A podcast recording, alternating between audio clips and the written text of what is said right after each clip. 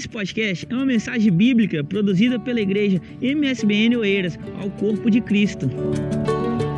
Vamos abrir a nossa Bíblia, vamos meditar na palavra de Deus, Mateus capítulo 5, verso 39. Daqui a pouquinho você toma o seu assento. Vamos ler esse texto em pé. Mateus capítulo 5, versículo 39. Quero meditar convosco rapidamente na palavra do Senhor, até porque hoje nós temos um momento de ceia. Mateus 5,39 é um texto conhecidíssimo quando Jesus disse: Eu, porém, vos digo, não resistais ao mal. Parece ser uma coisa complicada o que Jesus está dizendo. Não resistais ao mal. Outras versões dizem: Não resistais ao perverso.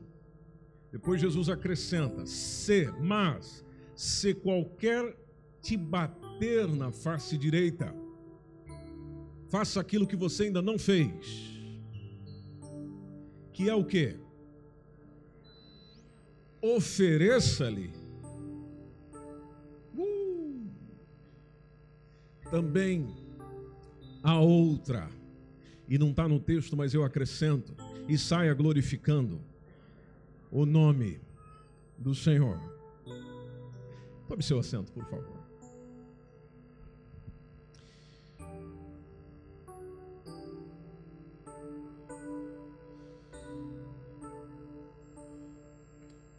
Assim como você, um dia eu decidi acolher Jesus Cristo como único e suficiente Salvador da minha alma, da minha vida. Tendo plena consciência de quem explicava o impacto dessa decisão, uma das coisas que me foi dito é: a partir de hoje ele passa a ser o seu Senhor. Você não manda mais sobre si mesmo. Você não tem mais autonomia final sobre as suas decisões. Você não é aquele agora que diz, ou que dá o resultado, ou que define a parte final das suas ações, palavras, decisões. Esse comando da sua vida precisa ser dele senão você nunca entenderá o que é ser, ou o que é Jesus Cristo ser, Senhor da sua vida. Tê-lo como Salvador, para quem percebe um pouco sobre a pecaminosidade humana e o que ele é capaz de promover, não é difícil acatá-lo como Salvador, sendo que eu preciso de salvação. Porque o pecado me leva para o pior. Mas, entendendo também a abrangência da pecaminosidade humana, é notório perceber que eu preciso de uma nova liderança. Eu preciso sair da liderança sobre mim mesmo, entregar a liderança a alguém. Porque se eu permitir liderar a mim mesmo com as minhas ambições, com o meu orgulho, com a minha prepotência e com a minha forma de ver a vida, eu destruo a minha própria vida. Então eu preciso que alguém lidere, eu preciso que alguém assuma, eu preciso que alguém conduza. Aí vamos lá, eu tomo Jesus como Senhor. Aí chega Jesus para mim e diz: Olha, se alguém andar te afrontando de alguma forma, é, faça o seguinte: não fique resistindo. Você vai permitir que ela afronte um bocadinho mais. Quando olhamos para o Evangelho, naturalmente a, a, a pergunta que queremos responder é por que um negócio desse? E dentro de uma, de uma citação comum desse mesmo texto, a gente pode resumi-lo com a primeira parte do não, resist, não resistir ao mal, tem a ver com não revidar. Ou seja, eu não vou fazer o que instintivamente eu faria. O apóstolo Pedro, por exemplo, lá em 1 Pedro, capítulo 2, versículo 2 em diante, ele fala de uma obra a qual nós fomos chamados.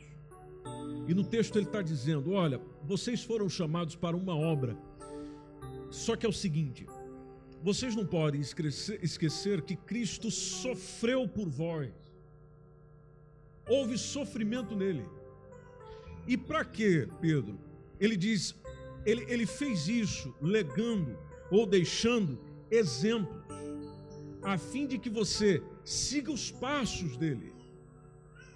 Veja a intenção de Jesus, ele, ele passa pelo que passou, sofre o que sofreu, não para que a gente não sofresse, mas para que no sofrimento aprendêssemos com ele como é que você reage ao sofrimento que tem. Essa é a ideia que o Pedro está passando. Tanto que na sequência do texto, 1 Pedro 2, agora no versículo 22, ele diz que esse mesmo Jesus não cometeu pecado algum. Não enganou ninguém. Qualquer engano não foi encontrado nem mesmo na sua boca. O versículo 23, o Pedro está dizendo que quando ele foi insultado, ele não revidava. Quando ele sofria, ele não fazia ameaças. Simplesmente o Pedro complementa dizendo que ele se entregava àquele que julga de que maneira? Justamente. Àquele que julga justamente. Quando a gente vai olhando e lendo a Bíblia, o nosso foco sobre aquilo que sofremos ou aquilo que padecemos vai ganhando sentido quando vai recebendo os seus entornos, os seus limites. Porque não é sofrer tudo. Mas aí vem a pergunta: como é que eu vou sofrer com justiça? E o que, que é um sofrimento justo? O que é um sofrimento com justiça? O, o Pedro continuará a falar de Jesus lá no capítulo 3, ainda em 1 Pedro, capítulo 3, versículo 9. Ele coloca da seguinte forma: de que não foi retribuindo o mal com o mal, ou de que não devemos retribuir o mal com o mal, nem ofensa com ofensa, e aí tem um convite. Ao contrário, devemos fazer o quê? Abençoar. O texto diz ali na versão que tem no nosso ecrã, bem dizendo, abençoar. Por quê, Pedro? É para isso que você foi chamado. Exatamente isso que está no texto. Sabendo que para isto. É para isso, não é para outra coisa. É para isto que vocês foram chamados. Para que por herança, e aí precisamos olhar o contexto todo, para que por herança a gente receba a bênção, ou receber a bênção como herança. Nós associamos que sofrer ou não existe bênção no sofrimento. Na cabeça de muitos, sofrimento é maldição. Aí quando você vai para a palavra do Senhor, você percebe que bênção vai muito além de resultados positivos. Bênção vai muito além de benefícios. Bênção vai muito além de coisa boa.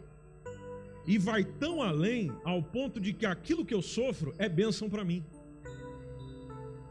aquilo que eu estou padecendo é benefício para mim. Por que, que é benefício para mim? Porque é no sofrimento que a minha imagem vai sendo transformada para chegar à imagem e semelhança de Jesus Cristo, que é a imagem e semelhança de Deus, para eu voltar no plano original do homem e a mulher que foram criados à imagem e semelhança de Deus.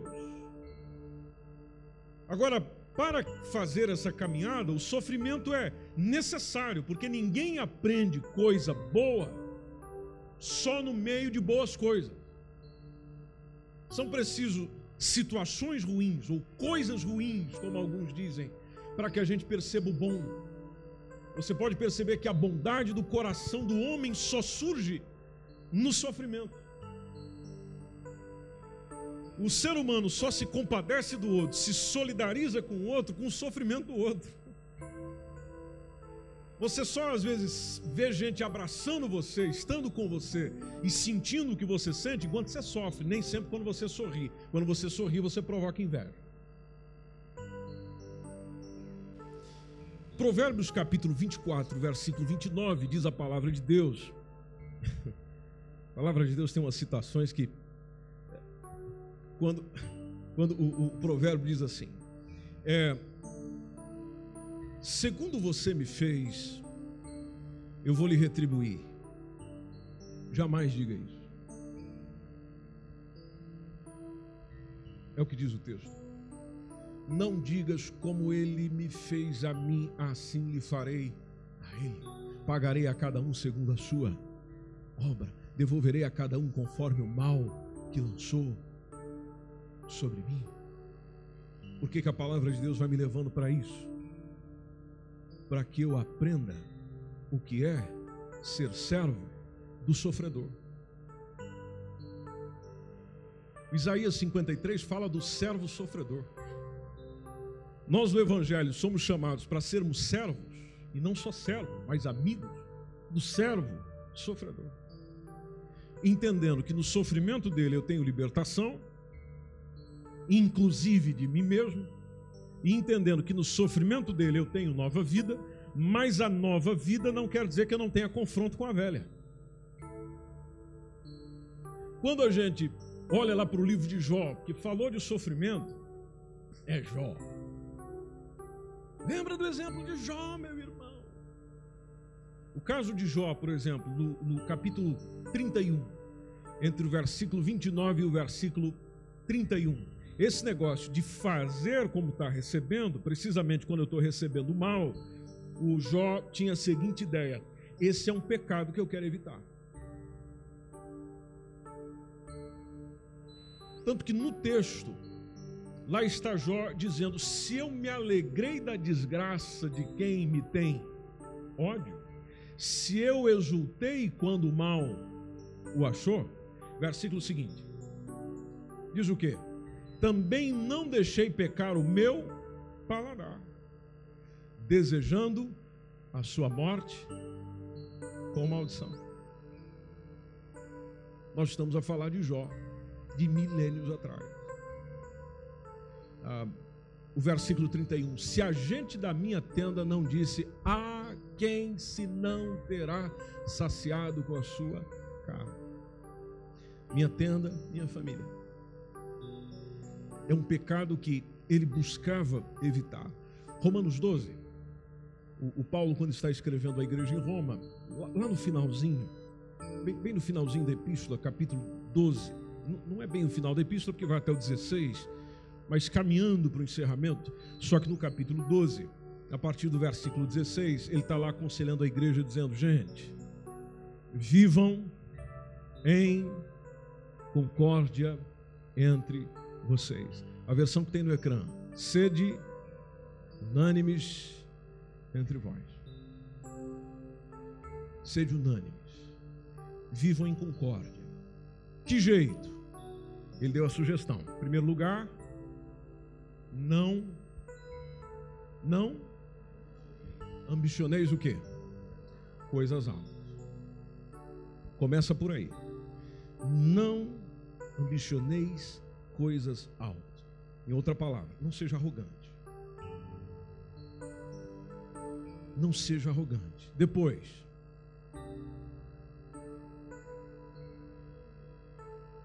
acomodai-vos, acomodai-vos, melhor dizendo, a que tipo de coisa? As humildes. Interessante. É, Jesus quer trabalhar em nós a humildade. Aprender a ser humildes. Bom, como é que ele vai fazer isso?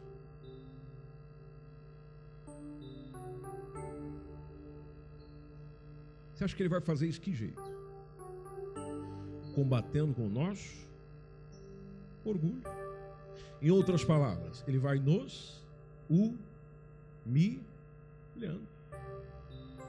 Aí quem que ele utiliza? Quem está ali pertinho. Aí eu corro para os pés de Jesus e digo: Deus, por quê? O que é que se passa? Onde eu estou errado? Bom, a resposta é: eu estou a trabalhar com esse teu orgulho. Eu estou a trabalhar com essa tua prepotência. Não seja sábio aos seus próprios olhos, conforme está dizendo o texto. Pois se você continuar no versículo seguinte, está lá um conselho semelhante ao que nós já lemos. A ninguém torneis mal por mal, porque é isso que você quer fazer. E lá está Jesus dizendo: não faça isso. Agora, a forma de você não fazer isso é eu trabalhar exatamente naquilo que você sente, naquilo que você pensa. Não torne ninguém ou a ninguém mal por mal. Proceda corretamente diante de todas as pessoas ou procure as coisas honestas. Honestas perante todos os homens. As coisas honestas seria ah, mais ou menos no seguinte, minha gente querida: é, é daquilo que você faz, diz e assume o que diz, assume o que fez, sem vergonha de assumir. Nem diante de Deus e nem diante dos homens. Ou seja, aquilo que você disse e fez, você assume diante de Deus e assume diante dos homens, porque foi feito com honestidade. Eu não cometi pecado nisso. Por não ter cometido pecado, fico em paz diante de Deus e fico em paz diante dos homens, mesmo que os homens não tenham paz comigo. Se os homens não quiserem ter paz comigo, isso é problema deles. Eles que serão os infelizes. Porque a Bíblia diz: se possível, tende paz com todos os homens, se possível. Bom, eu quero. Os outros é que não querem. Se eles não querem, o problema já não é meu. Versículo 18, Paulo está dizendo, pessoal, é o seguinte: vão, vão empreendendo todo o esforço, vão, vão dedicando nisso, para que vocês possam viver o quê? Em paz com todos. Lá está o texto, se possível. Se for possível. Mas tem gente que não é possível, mas não porque você não quer. Você está com a bandeirinha branca todo dia. Você está tentando diálogo todo dia. Você está tentando aproximação todo dia. O lado de lá que não quer. Bom, se o lado de lá não quer, diante de Deus eu estou em paz. Diante dos homens eu estou em paz. Se possível, tenha. Depois o verso posterior, o verso 19 diz para jamais procurar vingarmos a nós mesmos, vejam lá, não vos vingueis a vós mesmos. É, essa expressão, dai lugar à ira, é a mesma coisa que dizer entregue a ira a Deus. Porque está escrito, e aqui tem uma palavra do Senhor: minha é a vingança, eu retribuirei. Deus é melhor vingador do que eu e você. Deus sabe tratar o assunto com justiça melhor do que eu melhor do que você. É melhor deixar com ele. Aí o Paulo deu uma, uma, uma exemplificação aos irmãos, versículo 20, dizendo: Olha, se o teu inimigo tiver fome, vocês conhecem esse texto? Se o teu inimigo tiver fome, você vai lá e dá comida para ele. Se ele tiver sede, você vai lá e dá água para ele. Água, viu? Água. Se ele for recebendo isso, o que é que você vai fazendo? Você vai amontoando brasa viva sobre a cabeça dele. Você sabe o que é amontoar brasa viva sobre a cabeça de alguém? É fazer esse alguém ficar vermelho de vergonha, porque você fez por ele o que ele ou ela nunca faria por você. Quem fica envergonhado é o lado de lá. É fácil fazer isso, minha gente? Não. Aí o texto complementa, verso 21. Jamais te entregues ao mal, ou não te deixes vencer do mal. É melhor ir vencendo o mal com o quê? Com o bem.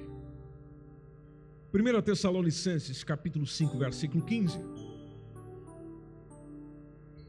Mesmo apóstolo Paulo escreve agora à igreja em Tessalônica, ele diz: Olha, vede que ninguém dê a outrem mal por mal. Façam o seguinte: segue alguma coisa boa. Então segue sempre o bem, tanto uns para com os outros, como também para com todos. Não seja parcial. Faça isso para com todos. Aí para o negócio ficar mais emocionante, chega lá Jesus no Mateus 5,44 e diga: Olha, eu vou dizer uma coisinha para vocês. Amem os vossos inimigos e orem pelos que vos perseguem.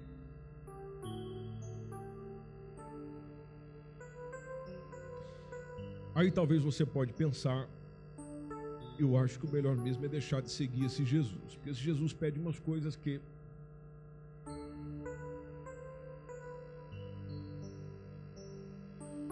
Se você olhar lá para o texto e, e, todo o ensino do Evangelho, a compreensão que se dá para ter, que se dá para ter disso tudo, meus irmãos, é que amar os inimigos é uma prova de que você ama a si mesmo. Porque o maior inimigo que você tem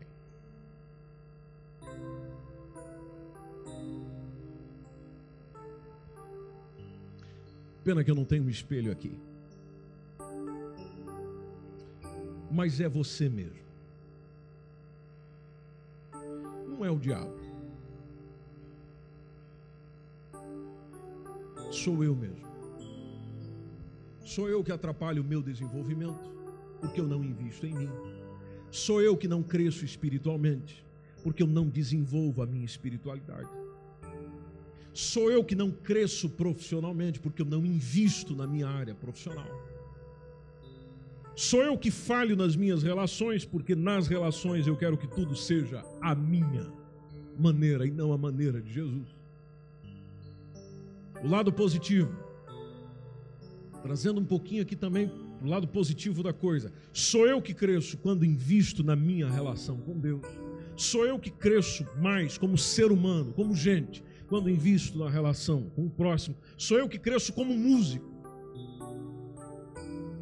ou exercendo um ministério, quando eu me preocupo em dar o meu melhor, ou seja, quem faz avançar ou quem faz regredir,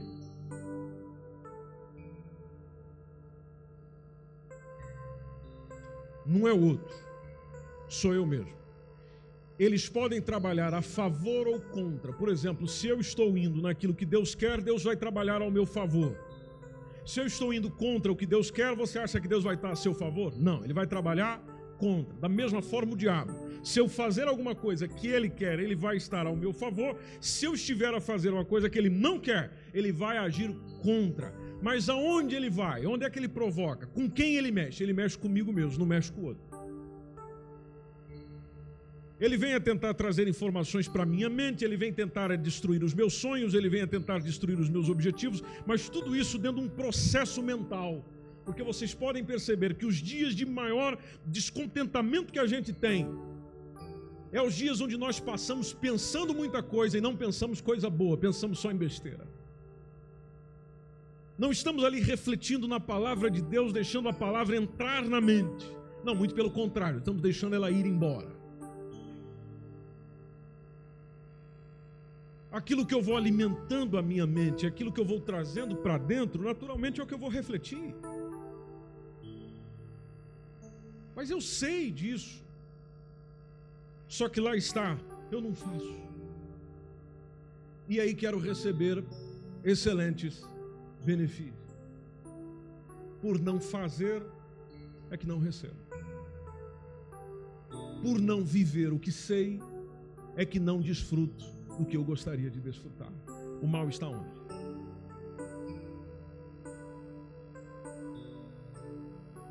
O que eu gosto de Jesus é que ele faz exatamente isso com a gente. Ele, ele nos mostra quem nós somos. Ele mostra a verdadeira imagem que a gente tem. E ele chega e diz: Se você quiser vir após mim, eu tenho coisa boa para você, mas se você quiser vir após mim, a primeira coisa, já vai negando você mesmo, que você é o seu maior problema. Ou você é a sua maior solução. Porque as coisas vão fluindo conforme o que você vai buscando. Eu quero de Deus, mais de Deus na minha vida. Isso é o que eu mais ouço. Ah, pastor, eu quero mais de Deus na minha vida, eu quero que Deus move, eu quero que Deus faça, eu quero viver num oásis, eu quero viver o sobrenatural, a glória, a presença, a plenitude, o mover, a alegria. Ah, é o que eu quero. Tá bem, mas quanto tempo do seu dia você está gastando buscando isso? Gastando não, investindo. Eu não gostaria de ser assim, de pensar assim. Ah, eu não gosto de mim mesmo. Pois é, mas o que você está fazendo para mudar a si mesmo?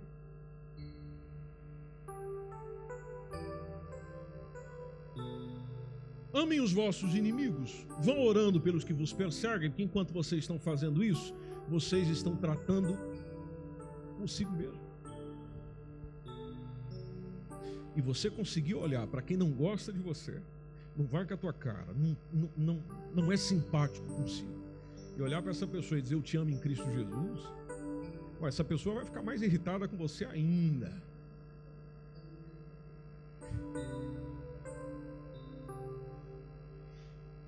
É, é pior se ela vier e disser um monte de coisa para si, tal, tal, eu te odeio, eu não gosto de você, eu quero que você se lixe, eu quero que a sua vida vá de mal a pior e você conseguir responder, dizer, não, não, não, com você não, com você eu não quero isso.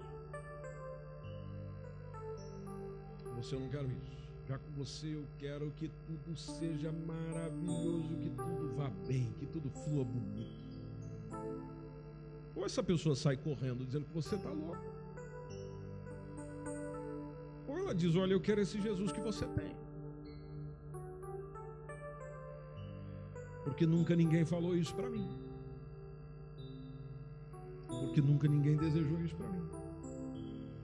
Ela pode ser uma ingrata, pode ser uma pessoa que ouça tudo isso e olhe para tua cara e não diga nem obrigado, obrigado ou amém. Mas diante de Jesus, você, como diz alguns irmãos, você botou para quebrar, meu irmão você arrasou geral. E, e como alguns irmãos nossos pentecostais e neopentecostais gostam de dizer, você pisou na cabeça do diabo. Ou como alguns preferem trocar, para o do cão. Pisou na cabeça do cão. E pisou mesmo. Porque quem é que saiu derrotado? Quem é que saiu vencedor? Logo a gente entende a expressão de 1 Coríntios 15, 57. Logo você é mais do que vencedor, porque você venceu baseado no ensino de quem já venceu todas as coisas. Você não fez nada para vencer, só obedeceu a, a, aquilo que aquele que venceu mandatou. Por ter feito, você é mais do que vencedor. É aquela ideia do ganhou a corrida, sem ter corrido. Saiu por cima sem nunca ter estado embaixo. Por quê? Porque você é o bonitão, a bonitona, o sábio, inteligente? Não, é porque simplesmente você tem alguém que lhe domina. Ele é o Senhor sobre você, ele é o senhorio sobre você. Logo você não obedece ao seu comando, você obedece o comando dele, mesmo que no comando dele seja contra o seu. Isso é ser discípulo.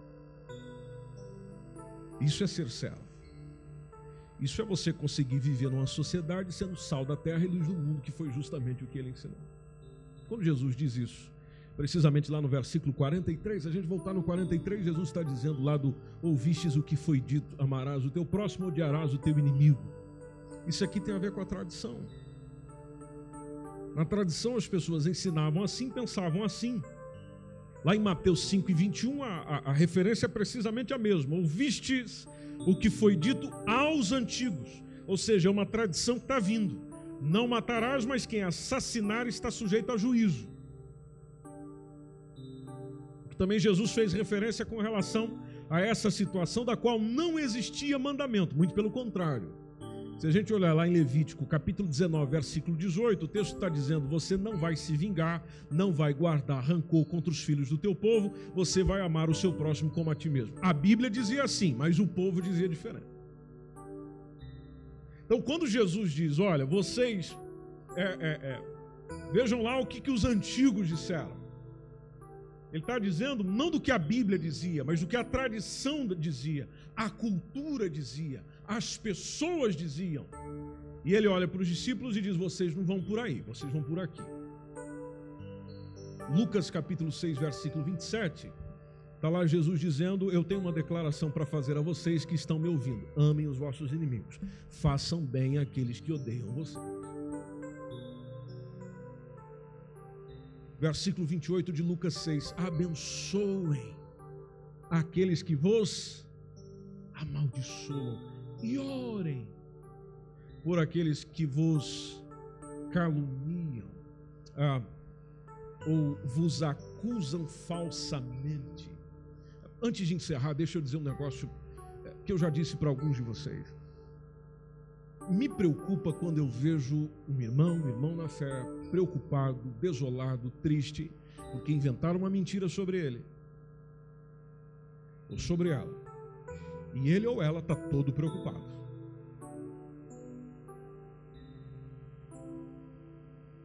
Está preocupado por quê? Não é uma mentira. Você é da mentira ou é da verdade? Aí, naturalmente, nós, como servos de Deus, respondemos: Olha, eu. Eu sou da verdade. Verdade. Conhecereis a verdade. Tem gente que prega, né? Eu acho legal isso aí. Gente está conversando com alguém, a pessoa começa a pregar para nós e fala: Fantástica essa palavra. Conhecereis a verdade, a verdade, a verdade me libertou. Eu sou da verdade, eu só defendo a verdade, eu só falo a verdade. Então está preocupado com o quê? Não se diz por aí que a mentira tem perna. Bom, se ela tem. Eu preciso entender ainda porque ela tem perna curta. Mas se ela, se ela tem perna curta, então não aguenta muito. E a Bíblia diz que nós nada podemos contra a verdade. Não é nada podemos contra a mentira. Eles nada podemos contra a verdade, a não ser a favor da verdade. Bom, se eu tenho ou sirvo, sou filho, sou discípulo de um Deus verdadeiro, está a ver as falsas acusações que levantaram contra mim, é natural que eu me preocupe por causa da minha reputação. Eu tenho uma reputação a zelar. E é doloroso isso. É doloroso isso. Você ver as pessoas a falar do que você não disse, ver as pessoas a comunicarem, a transmitirem o que você não fez. É doloroso isso. Porém, a verdade, essa é a única que prevalece. O que, que eu devo fazer mediante a palavra do Senhor? aqueles que me acusam falsamente, segundo a palavra de Deus, eu tenho é que ir orar. Orar. Orar. Orar.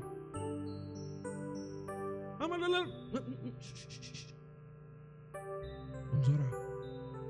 Ah, mas eu estou aqui com a boca coçando. Legal. Vamos orar. Ah, mas eu não aguento isso, eu fico irritado, estou perdendo sono. Perfeito. Vai orar. O pessoal tá, tá me procurando, tá me ligando. Beleza, você chama eles, diz irmãos, vamos orar sobre esse assunto.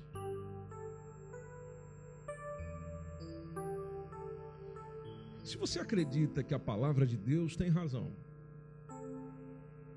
então você vai fazer de acordo com o que ela diz. Se nós não fizermos de acordo com o que ela diz, então eu só simplesmente estou demonstrando que eu não acredito nela. Ou seja, Deus não tem razão.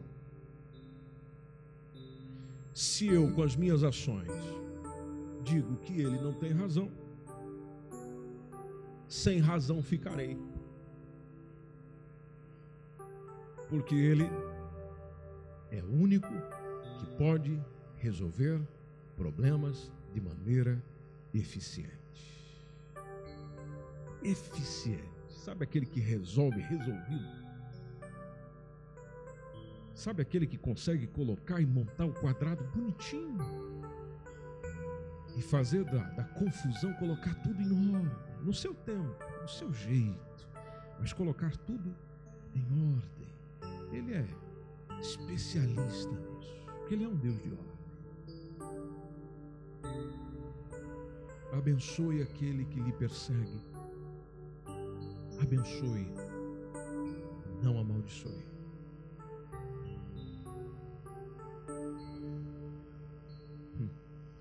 1 Coríntios capítulo 4 tem um testemunho do apóstolo Paulo dizendo, a partir do versículo 11, quando ele está falando assim: é, Pessoal, até hoje nós estamos passando fome, nós estamos, olha lá, ó, é, sofrendo fome, sentindo sede, estou sendo afrontado, estou sendo esbofeteado, não tenho casa, tenho morada certa.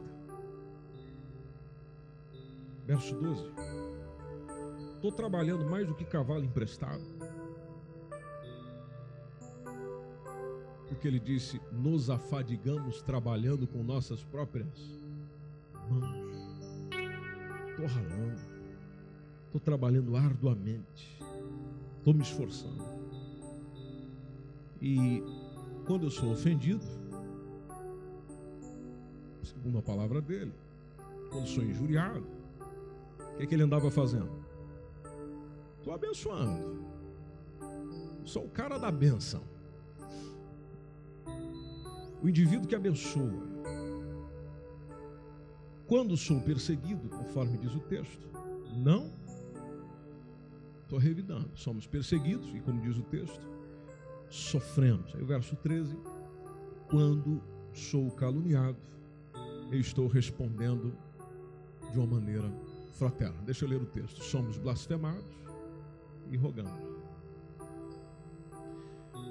Até ao presente, nós temos chegado a ser. Olha lá a visão do grande apóstolo Paulo sobre si mesmo, ou do que os outros tinham sobre ele. Nós temos chegado a ser como o lixo deste mundo e como a escória de todos. Vamos continuar na leitura, verso 14. Não escreva essas coisas para envergonhar vocês, conforme o que ele está dizendo à igreja em Corinto.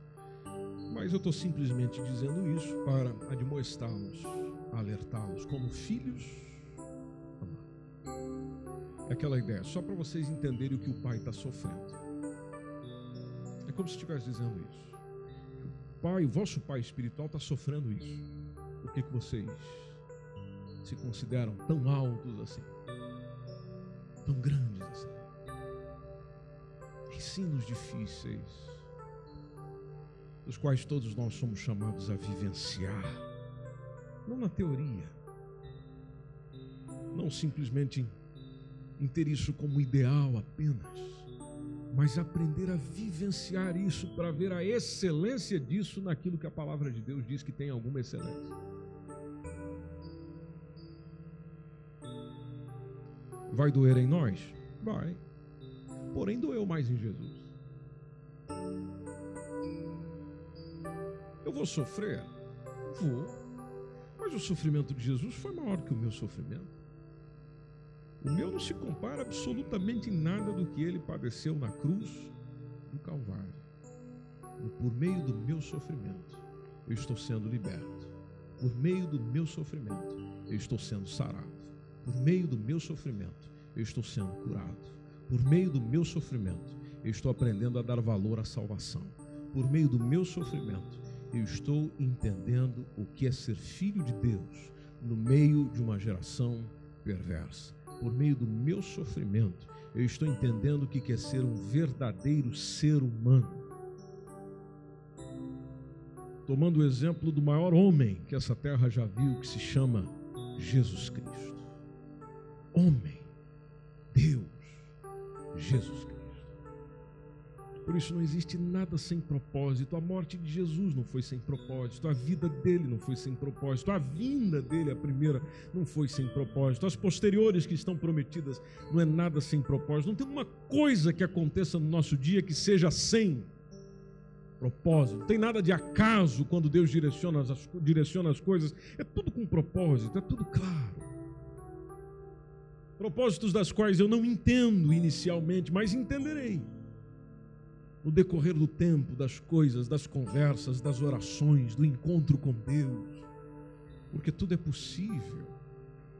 Aquele que crê, mas a prova de que eu creio é quando eu corro para aquele que é o objeto da minha crença, que para cada um de nós é Deus na pessoa de Jesus Cristo.